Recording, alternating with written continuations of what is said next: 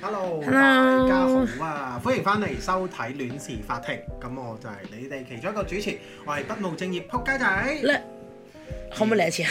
點解嘅？嚟一次，嚟一次，嚟一唔制。次唔制，我唔要，我唔要，我唔要，我唔要。有嚟過啊唔制！直接嚟啦！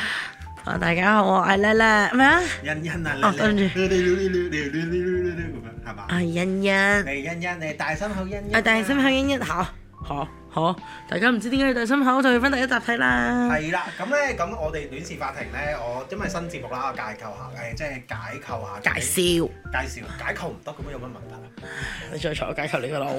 解剖喎。係，係啦，咁《戀事法庭》咧呢、個節目嘅構思咧，就係、因為咧我見到呢個世界有好多感情問題啦，感情嘅節目都好多啦。咁咧，但係俗語都有句説話，清官難審家庭事嘛。咁其實咧好多節目都冇辦法判定到究竟大家嘅感情問題啊。咁但係咧，我又發覺呢個世界存在上存在咗好多嘅狗官喎、咁咧我就會覺得佢哋咧，佢哋係審乜都得嘅喎，佢哋好犀利啊喎，佢哋乜都審到嘅喎。咁咧我就想學習下啲舊官咁樣，試下去審理呢啲感情事啦，咁就係咁樣嘅一個節目啦。咁所以就叫亂事法庭。咁但係我哋都要理身嘅，我哋絕對覺得香港嘅法官係好好嘅，佢係冇偏派任何香港嘅所有法官。我覺得香港嘅法官係全宇宙最高級。你要講翻嗰個 slogan 㗎，你冇講到。唔係清官難審家庭事，狗官審乜都可以咁樣。係嗯贊成呢句好啦好。好其實我仲諗緊嘅，我覺得應該要。咁你繼續諗啦吓。但我就未諗好，過咁今日咧，其實咧就係講一個，你頭先唔係講個笑話俾大家聽嘅咩？有咩笑話？我冇笑話啦，頭先。最後冇講到啊嘛，就係、咩笑話？珍寶珠。我唔知喎、冇啦冇你笑又話講咗我題尾啦。 係啊係啊，我中意啊！我想講，唉，仲呢個笑話就係話，誒誒，有咩豬係好獨立㗎？跟住其實就係珍寶豬，跟住咧，即係佢就係每一次稱呼嗰個笑話都叫珍寶豬，次次 都你明唔明啊？即係嗰個笑話俾你爆咗出嚟咁。。 因為其實我哋而家啊咁我講乜鬼啊錄緊第三集啦，咁咧頭先我哋其實錄完第二集㗎啦。我從來都冇諗過，原來咧我哋錄完第二集即係會直接再錄第三集嘅。咁我終於知道點解，就係因為咧頭先咧我哋咧錄第二集嘅時候咧，我哋就傾咗大家有咩題，咁啊講咗我有個題好想講啦，佢係就我好似表面上咁樣，跟住就啊你個財有斜啲講你喎，跟住講完嗰個話，嗯我都有我我都有嘢想講，我要講我個，跟住就要直接再錄埋第三集啦。咁咧我就已經喂又答，哇我真心想講咧，真係要買啲護具翻嚟。我喺第二集嘅時候咧，俾佢打 咗四下、三下、兩下三下肯定三下，我記得個，我記得。有冇啊？我都冇打你，我唔記有得一我下我打避你。咗啊嘛，有一下我 matrix 咁樣企落李維斯好撚有型咁撚啫，子彈嘅時間咦咁樣避開咗佢嗰一巴。嗯嗯咁你睇下啱啱而家開咗都唔夠兩分鐘、三分鐘，我已經又俾佢打咗兩下啦咁樣。我覺得咁樣我冇辦法繼續，你買工傷保險啊你？真係需要，或者我要買啲護具啊，嗰啲神打護身嗰 啲，即係要問頭先嗰條女嗰個人，叫佢介紹下邊有啲石俾我擋即係身。上一集你哋再去睇啦。係啦，好，咁我哋咪正式開庭，你有題㗎啦嘛，因為我已經我知我知，好啊，我我陪啲你。笑話同埋我啲題已經頭先喺第二集派晒啦，咁我覺得咧其實對欣欣都係一個挑戰嚟嘅，因為我每次錄節目嘅時候咧，我都會諗你啲 get 啊，大約諗你啲題啊，咁但係因為我而家今日頭先錄第二集派晒，我係極度懷疑欣欣有嘛有冇辦法，因為我哋頭先又出完街啦，佢好似有啲攰啦，我又覺得佢眼瞓，我又唔知點解佢會錄喎，究竟佢有冇辦法錄到？喂，你好多意見啊喎，我冇，我梗係冇啦，我冇意見啦，我人冇意見，我冇主見㗎。啊咁安靜啦。係。咁我哋咪正式開庭啊！係啊係啊，開庭啦我。哋正式開庭好嗱，呢、個題目咧就係、嗯，佢層樓點都唔肯加我個名，就係咧佢同男朋友一齊咗七年啦，咁諗住結婚噶啦，咁佢本身咧都有層樓嘅，就有三分一未供完。我第二原來咧人工咧一路都唔高嘅，所以咧一路都係佢媽媽幫佢供一大半嘅，咁咧。佢就話啦啊誒、男朋友就話啊結咗婚可唔可以幫手誒供一半誒、減輕下負擔啊？佢唔想再辛苦媽咪出錢，咁啊咧女方就好堅持啦。你加我名落去咧，我先會幫你供嘅。你唔加我個名咧，我一蚊都唔會供。咁咧跟住咧，點知男方聽到就勁嬲咯喎！喂，如果唔係本身佢有層樓，我哋要租屋住噶嘛，咁而家幫補幾千蚊，你咪當租屋咯，有乜問題啊？咁到時佢死咗啊，層樓都係我噶啦。咁跟住咧，誒、女跟住佢女方就話唔啦係。佢應該啊，加多其實句咧係暗地裏就有句嘅，你離我婚咪又係分我一半咁樣。跟住佢話其實咧，如果佢冇樓咧，佢係女方係唔介意幫手俾一半租金嘅。但係而家咧佢有層樓啊嘛，咁即係點解？咁我既然要出錢，就好理所當然要加我個名噶啦。咁點解要我白白付出，但係乜都冇咧？咁如果到時咧佢要同我離婚，我咪好冇保障。再加上結咗婚，我都係想俾份啊保障。識㗎，離婚正常你係分人身家㗎嘛，咁你點樣你要咩保障？啊但可能會當係媽媽，因為媽媽供一大半，咁梗係佢名㗎嘛，係係條仔名你嘅。睇邊咁個可能佢邊個冇。俾錢唔係一個問題，係睇邊個名㗎嘛。跟住佢就話啊，我都我結婚都係想誒佢俾份保障我，唔通真係咁都錯？跟住佢就話：，唉、呢、個最攞命啦！我朋友老公佢買樓，仲要供晒，都係直接寫佢老婆名。我都只係想加個名啫，都唔係好過分。其實佢對我有保留，點解仲要同我結婚呢？咁首先有冇照鏡先？你好煩啊！乜都成日都雞樣。你乜乜唔係啊？我唔唔覺得係唔可以計樣，但係你每一集都講呢樣嘢，我覺得好悶啊咯、我都係。唔係，首先我要睇你個價值值唔值一層樓。唔係，但係而家唔係要你送層樓，啊我覺得唔係值唔值嘅問題咯，係即係你去一個關係，你一齊住嘅時候點樣去分擔嗰件事咯。嗯，我覺得嗱，其實呢條女咧，嗱呢個 case 咧，我覺得條女係應該俾錢嘅，坦白講，係。哇！呢個因為我覺得你收爹啦，係因為 因為呢個 case 咧，誒誒誒誒點講好咧？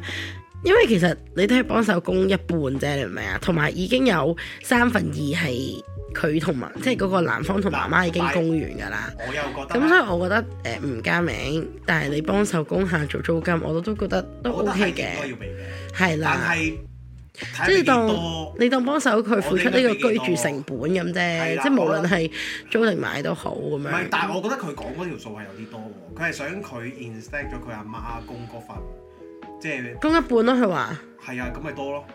我覺得多啊，即係我覺得如果但仲有三分一啫喎。諗係嗱，其實我冇乜概念三分一即係幾多。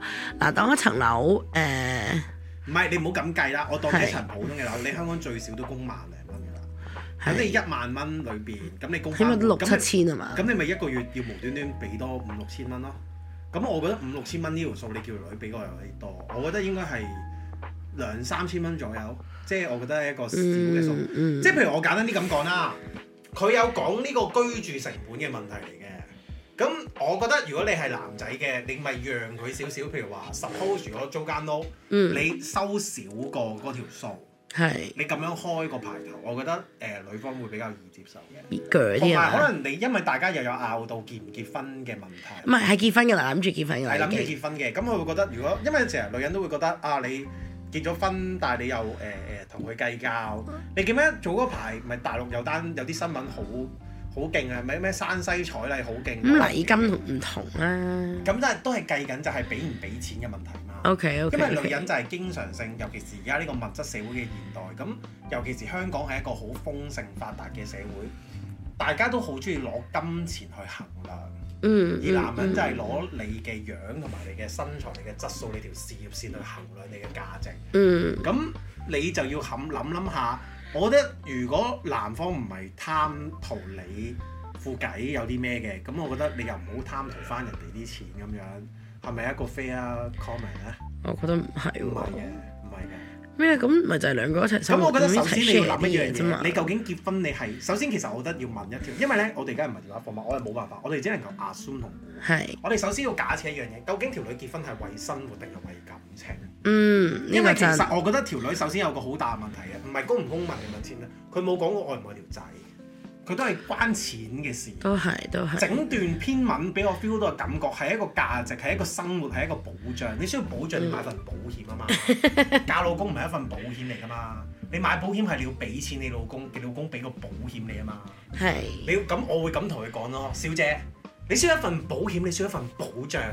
我哋有個乜乜保，係啊，你俾錢我，每個月你供層樓俾我，我就會 promise 你呢一世都無憂咁樣。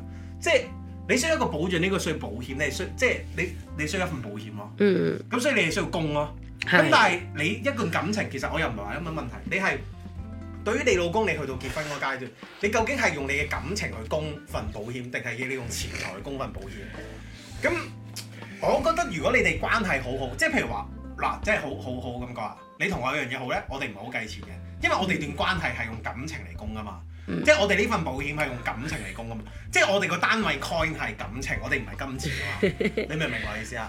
咁但係佢哋嘅關係係可能係用感情嚟建立，即係即係有個有個金本位制度啊。佢哋嘅金本位本身就係錢咯。嗯，咁所以條女就會同條仔計較，但係成日女人都唔知道一樣嘢，其實攞大佬嗰壇嘢就知㗎啦。因為近排有個城中熱話啦，就係、大佬同埋呂麗君同埋金比佢哋呢段可歌可泣嘅 少咗三角關嗯係、嗯三角字啦，係啦。咁最後呂麗君係輸㗎嘛，但係因為嗱我唔識大佬啦，係啦，大佬識我，我唔識佢啦咁樣。調轉咁坊咗，間傳聞係調。轉咗，我講下笑。咁跟住大家都知道坊間傳聞係因為大佬覺得呂麗君太貪錢。係係你對一個男人計錢，你供你供你同佢供呢一份，你同佢愛情維係嗰個根本，即係嗰個本位係感情定係金錢，男人係知噶嘛。嗯佢唔會 send 唔到啊！你唔好成日當人哋弱智啦。如果你覺得對方係弱智嘅話，或者你 looking for 一個人係弱智嘅話，你去庇護工場揾啊嘛。 就好似我一樣，我揾一個，我想揾一個弱智，我咪庇護工場 揾咯。有嘅，即 係即係你明唔明啊？即好係順手啊點算？係啊，即係我覺得有個問題就係會唔會其實男方好 feel 到你，覺得所以就更加唔而佢又唔係傻想落嘅，嗯佢唔係傻嘛。嗯咁因為你要揾個蠢啲、傻啲嘅咁樣，佢又唔同你計較，即係你同佢計錢，但係佢又唔同你計錢，因為呢個世界係有嘅，但係你一定要揾咯。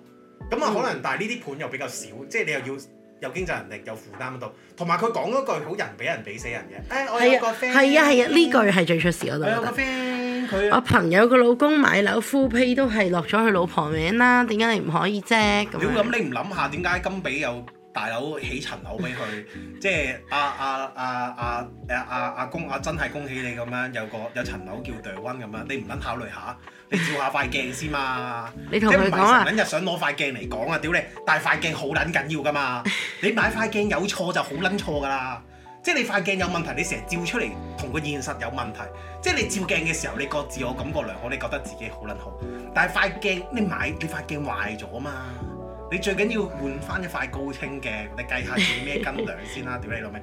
因為有時成日都話啦，你如果你真係質素咁高嘅，你本身就大把選擇啦，咁你咪嗯冇見咯，屌、即係但係即係即係同埋個問題係你又唔好害人哋，我又覺得。嗯嗯，但係我又覺得今集你好一面倒，即係成日點解我頭先唔想傾呢啲問題，即係因為太過一面倒啦，即係都定係你你你試下幫條女 defend 下啦，即係份保險，同埋我又覺得你自己，因為你個人好獨立。嗯你係一定唔係撐條女啦。咁我係男人角度，我梗係幫翻男人噶啦。我覺得港女需要被教育下嘅，即嗯係即係起碼啊唔係喎，但係呢呢個位，OK，我試下啊企條女你試下企條女，OK 教育。但係我覺得你要我俾錢，但係層樓冇我名嘅喎，咁俾錢嚟做咩啊？我幫你手供樓喎，但係層樓冇我名喎，咁不如大家分開住啦。咁點解喺度住啫？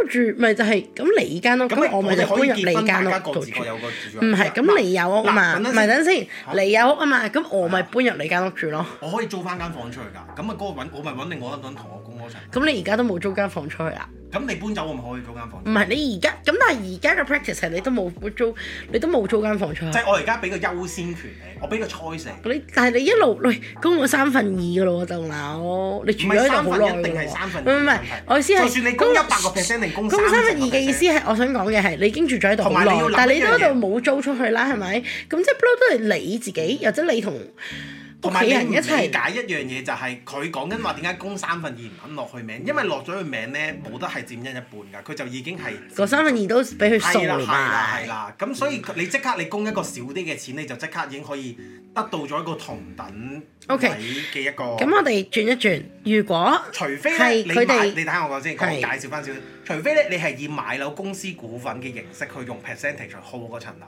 如果唔係咧，我哋大家簽咗個名，我哋大家都係同時受嗰個。你唔肯賣嘅時候，一定要 f u 有兩個人嘅簽名先可以買到嘅。嗯嗯，所以就係點解個男方嗰家人佢會覺得我只係剩翻三分一要供，然嗯後我又要俾你落滿咗個名，你就好似即刻賺咗一半。咁你咪唔好問我攞供樓，咁你咪唔好問我一齊供樓咯。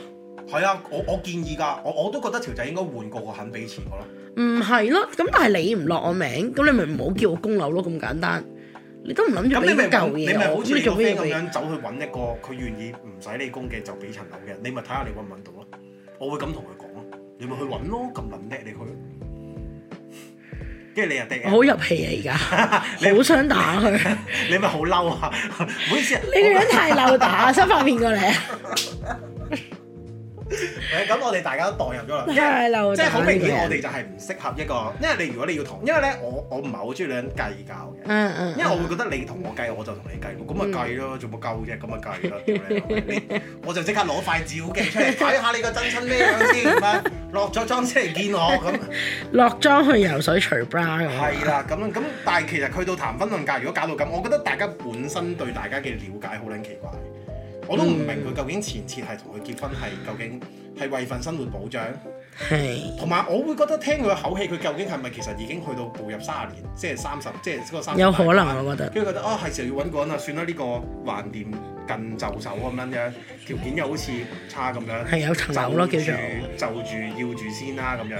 同埋可能有啲人個屋企誒，同埋個問題，可能佢話佢自己冇乜錢，但係佢阿媽幫佢供樓喎，即係其實你要諗一樣可能係屋企嘢，有啲錢啊咯係屋企有啲錢喎。咁其實佢本身真係為生活社會保障，即係你你你明唔明我意思啊？嗯嗯，咁你話幫對方 defence 嘅，你做咩 defence？我俾你說服咗點算 ？OK，咁調翻轉另一個 case，如果係誒、呃男女係一齊報嘅婚，即係一齊買樓，一人一半嘅，真係嗯。咁就兩個名啦，係咪啊？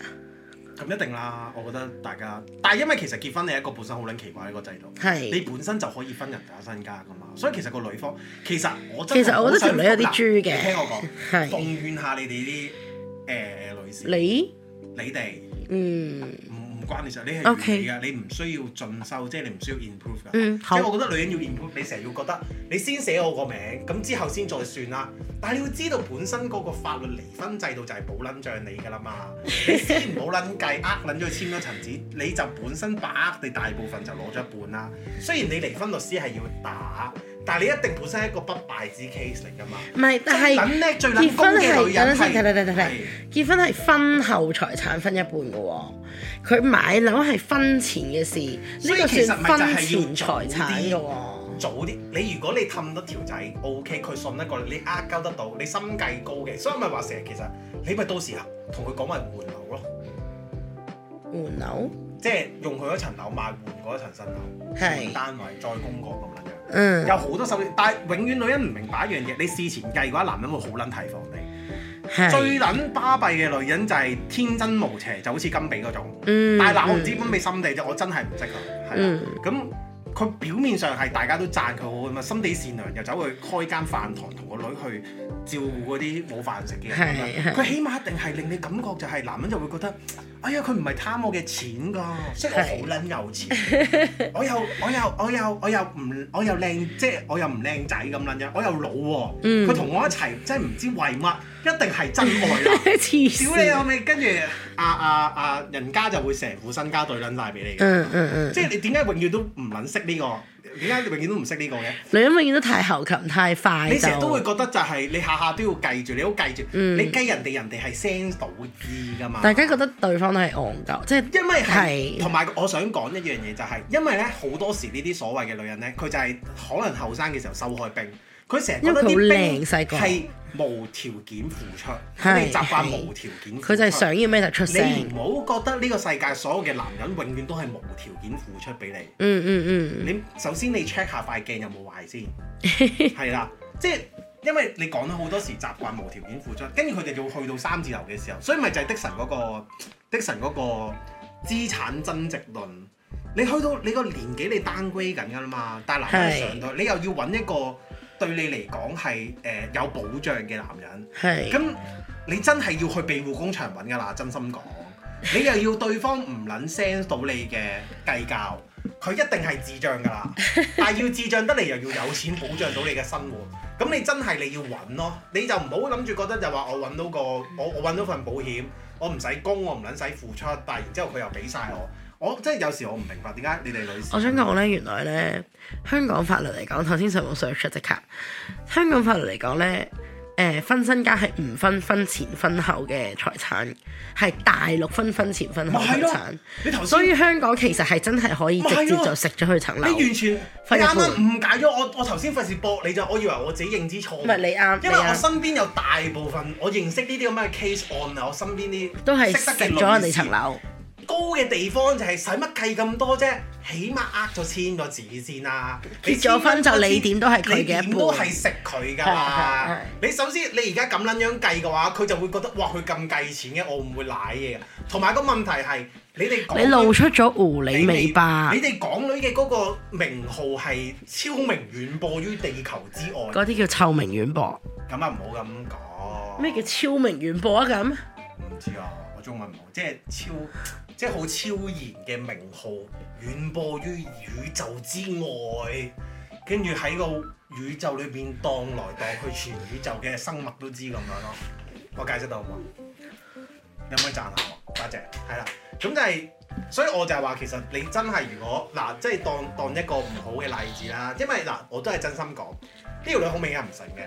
即係如果以男人嘅角度嘅話，唔醒到呢個地步咧，其實係好易搞嘅。係咯，唔醒真因為係咧唔醒嘅好最難對付就係我啱啱講嗰種，係好醒，跟住就扮晒嘢。係啦婚，前就好中意你啊，唔係啦，計呢啲係嘢啦，跟嘅。住你到最後就係、所以我唔知你有冇睇過誒誒誒誒誒有啲電影咪就係、啊，我我唔記得咗嗰套咩戲，即係走佬俏佳人嗰對人咧，佢哋之後又拍嗰套戲就係講話個女男嘅係律師，跟住女方誒誒、Julia 嗰、個啊做乜？冇冇我哋冇睇冇過，算啦，太舊嘅戲冇得。總之簡概就係講話個女人咧係出名呃老男人，誒、呃即係揾啲好有錢嘅，因為你知美國嗰啲分身家嗰啲人係好勁嘛係佢專揾富豪結婚，跟住然之後咧就請律師打，即刻即係總之係離婚分身家咁。係，佢出撚名嘅，但係總之就係佢好勁，嗯佢已經試過好多鑊㗎啦，嗯都係可以令到有錢佬娶佢嘅。跟，OK，住然之後咧，有一次佢就識咗男主角，就係嗰、個呃誒誒誒誒男主角嗰、個誒誒誒，佢就咁啱就誒幫佢打官司，嗯唔係幫佢打，係幫佢誒對方打嗯家打，跟住就識咗，跟住對後又中意咗佢，但係最後個結果你知唔知係點啊？點啊？就係要個律師係咪都係娶結啊佢啊你夠姜就係啊你明知我係呃人㗎啦，你夠姜嚟唔簽唔簽婚前協議，你嚟娶我咁樣咁樣，跟住個男人最後真係簽咯，即係證明係愛佢，跟住就真係俾撚晒啲錢佢咁樣樣。即係佢哋真係離咗婚啊？係啊，但係最後離咗婚嘅時候，但係最後個結局就係、哦，咁你都 prove 到你愛我嘅，算啦，咁我養翻你啦，咁樣樣咯。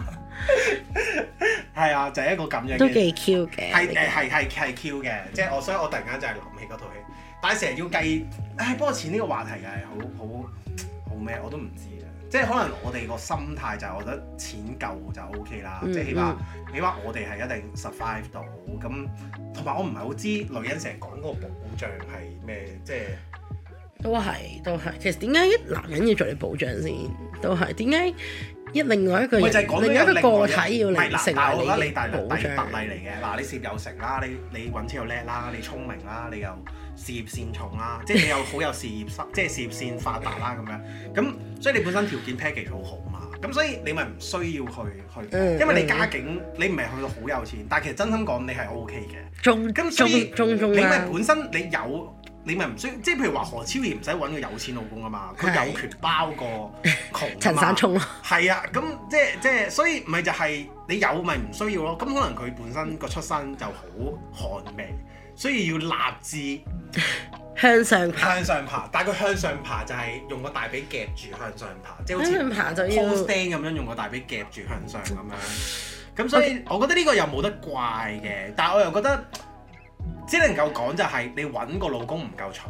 嗯。我唯一嘅 recommendation 就係你要揾一個我哋有啲嘢想討論喎。哦我如果嗱買樓個數好大啦，係如果我將嗰件事調低、調低再調低，係當你男朋友買咗架車，係佢每日車你翻，即係當你哋每日車你翻工嘅，係每日車啊你收工即係嘅唔係車仔嗰只車啊嘛係嘛？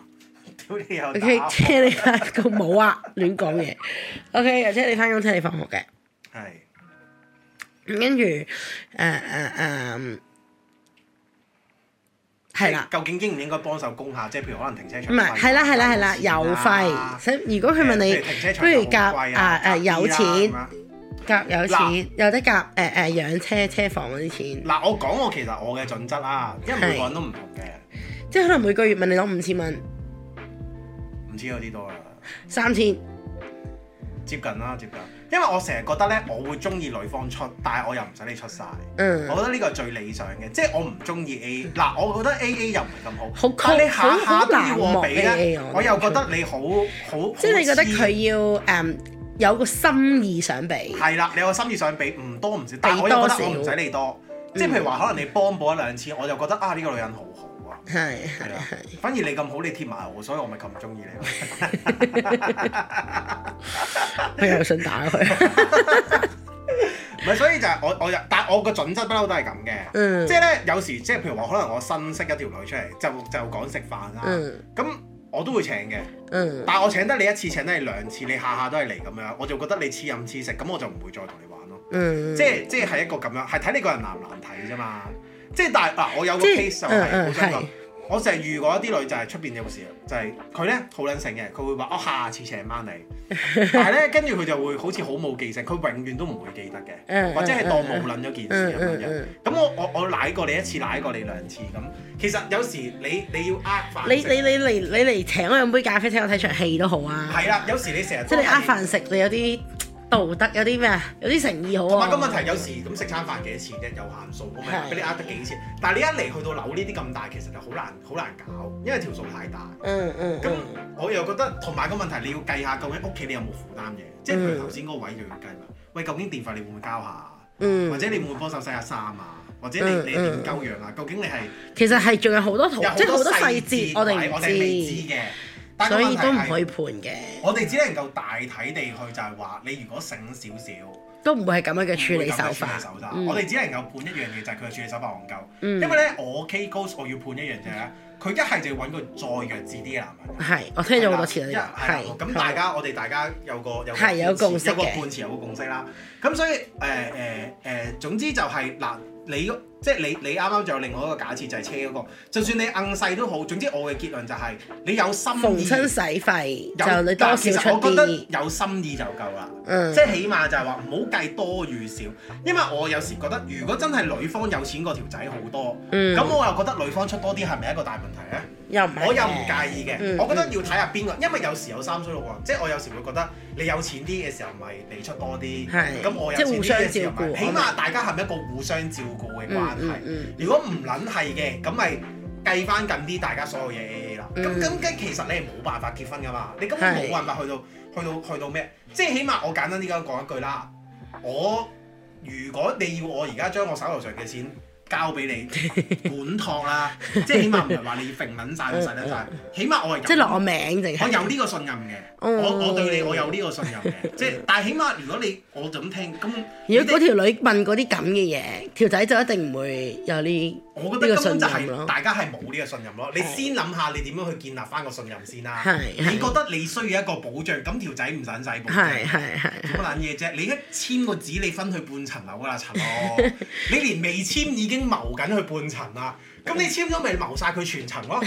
個男人會咁諗噶嘛？係真，你明唔明啊真？？即係食人唔掠骨咁樣俾你攆埋，連渣都冇㗎，條仔會覺 得。即係我未簽紙未嫁，你就已經嚼，你已經覺得嗯嚼緊佢嗯係啦，係啦。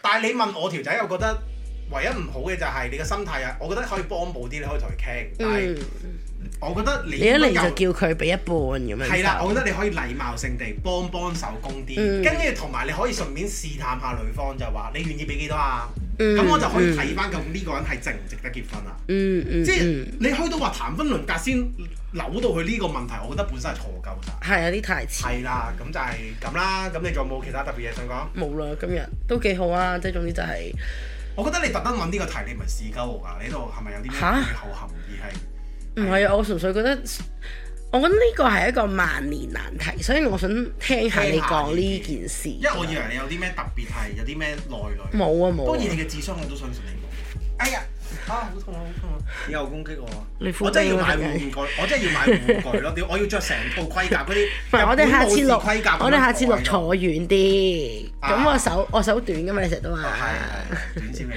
跟住你就會好似叮當咁喺度揈下揈下打我唔中啊！啊好開啊！樣。好啦，嗯好啦，就係咁大家要呃人記得聰明啲啦，即係等佢簽咗字先啦。係啦，同埋我一最呢個開 case 始啦，扮即下係賢良淑德啊，係啊，你首先多扮下少俾啲嘢，啊再咪就係去庇護工場揾男揾老公揾揾保險啦。得啦得啦得啦，好煩啊你！誒，成日還你你真係我你你要揾庇護工場冠名贊助啦！你今集講咗幾多次庇護工場？。我我我好支持，我我即係我對呢啲社會企業好支持㗎，我個人我好有愛心 㗎。係啊，唔好打我。好啦，咁我哋今日就得啦好啦就咁拜拜拜拜